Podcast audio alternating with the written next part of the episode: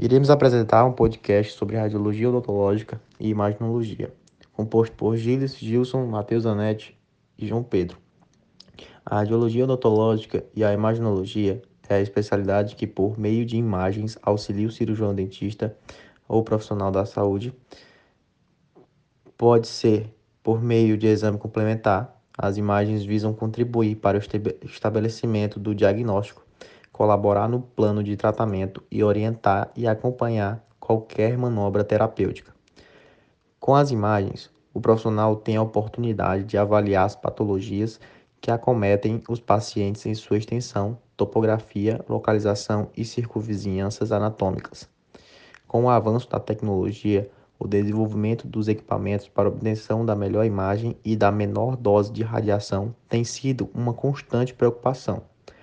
A dose de radiação X é uma das grandes preocupações, quer seja para o paciente, quer seja para o profissional.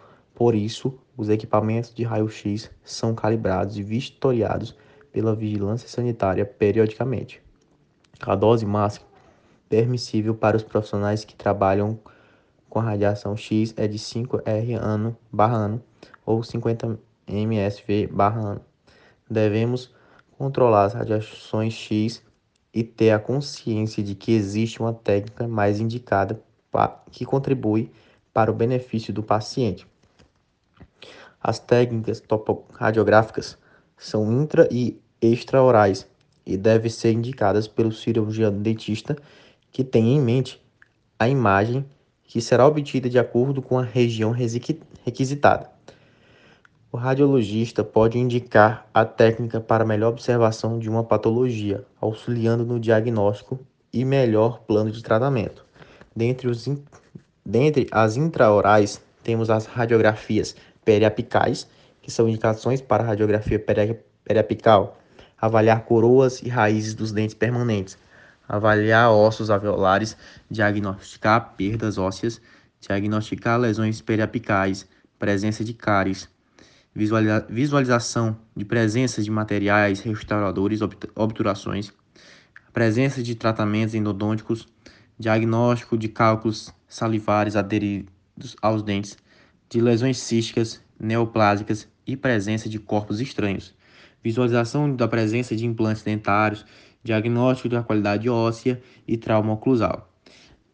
As interproximais, radiografias interproximais.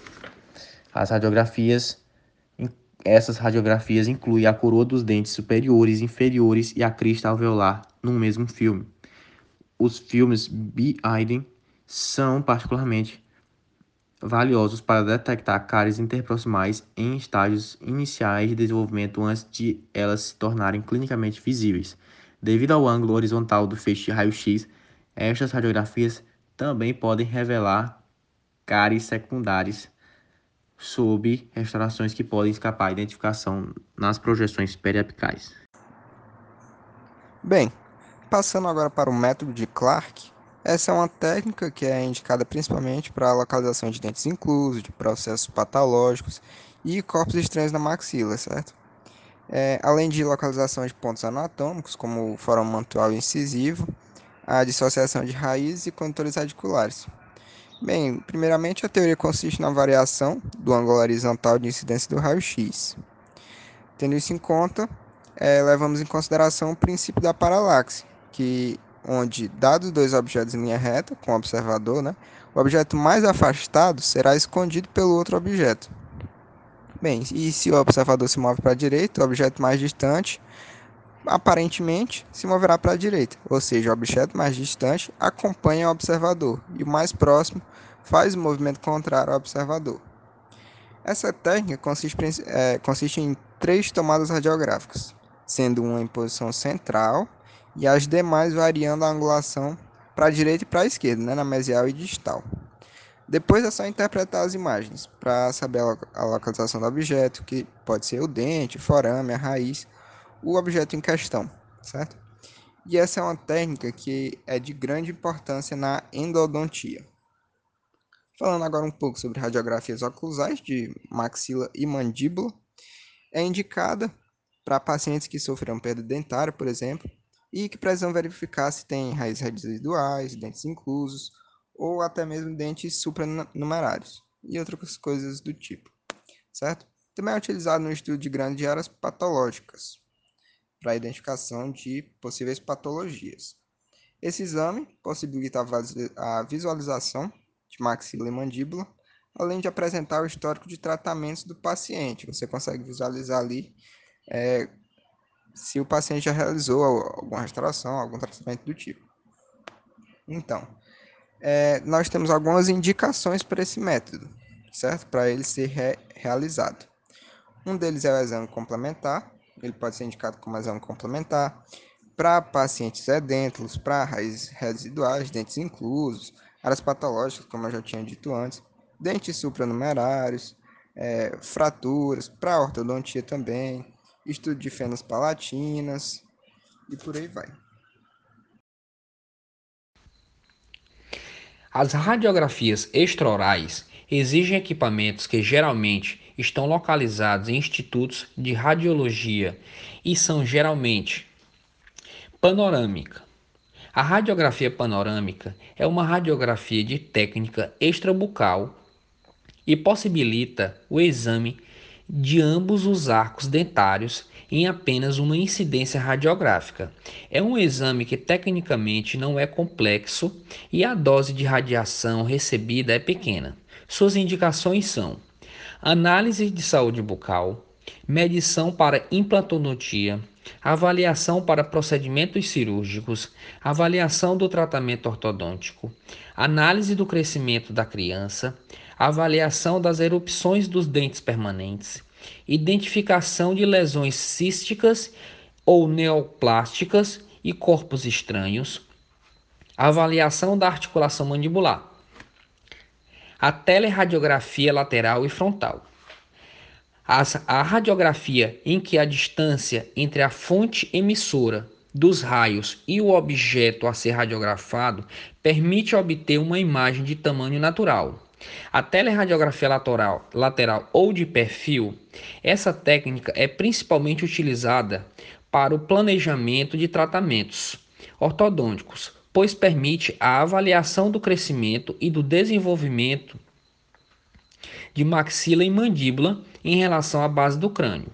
A radiografia teralateral é indicada pelos dentistas nos seguintes casos: verificação do padrão dentoesquelético facial, confirmação de anormalidades esqueléticas ou de tecidos moles, análise do crescimento do crânio e da face, avaliação para definir tratamentos ortodônticos, análises cefalométricas, avaliação de vias aéreas superiores e avaliação pré e pós-operatórias. Temos também a teleradiografia frontal, que visa avaliar o crescimento lateral do crânio e determinar se existem anormalidades de crescimento ou assimetria da maxila ou mandíbula, também usada em cefalometria. E, e ela, vis, ela visa visualizar os seios frontais, seios etimodiais, seio esfenoidal, septo nasal e conchas nasais, rebordos orbitais e processos condilares, ramos ascendentes e a parte do corpo de mandíbula, as asas maiores e menores do esfenoide e projetada na órbita.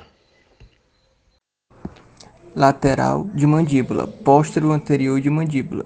Indicação: visualização ângulo e parte do ramo da mandíbula, localização, direção, extensão e complexidade de fraturas e de áreas patológicas, localização de corpos estranhos e dentes inclusos, controle pós-operatório submentor vértex, radiografia de mão e punho. Na odontologia, essa idade óssea é usada a favor do tratamento ortodôntico levando-se em consideração quanto o ortodontista tem de tempo até o total crescimento do paciente para poder atuar em seu tratamento.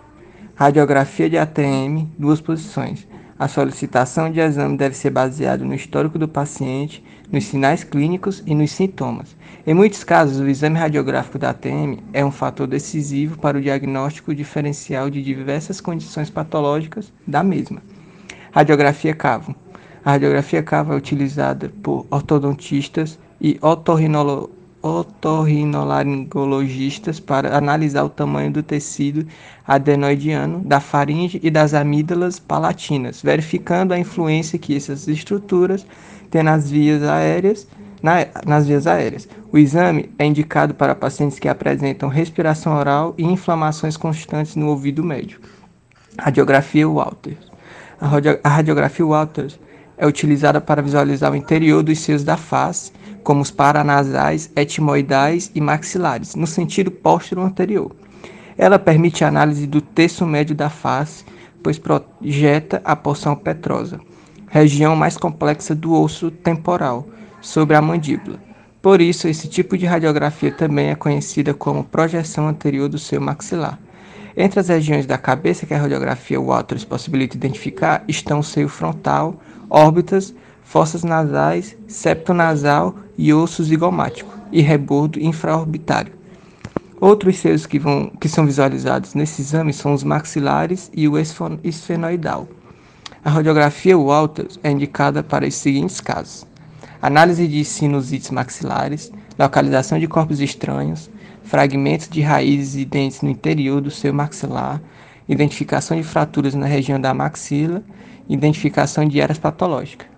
A tomografia computadorizada é volumétrica ou de feixe cônico possibilita a avaliação da imagem em diferentes planos, oferecendo dimensões de altura, largura e profundidade. Ela vem sendo solicitada pela maioria dos profissionais, pois substitui grande parte das técnicas radiográficas extraorais devido à melhor imagem obtida. Mais informações das regiões de interesse relativa, baixa dose de radiação e mais conforto para o paciente na aquisição da mesma. Ela tem sido indicada por vários especialistas auxiliando o diagnóstico de afecções de tecidos duros, do complexo maxilomandibular, planejamento de cirurgias e análise topográfica quantitativa do remanescente ósseo para planejamento cirúrgico com uso de implantes ósseo integrados.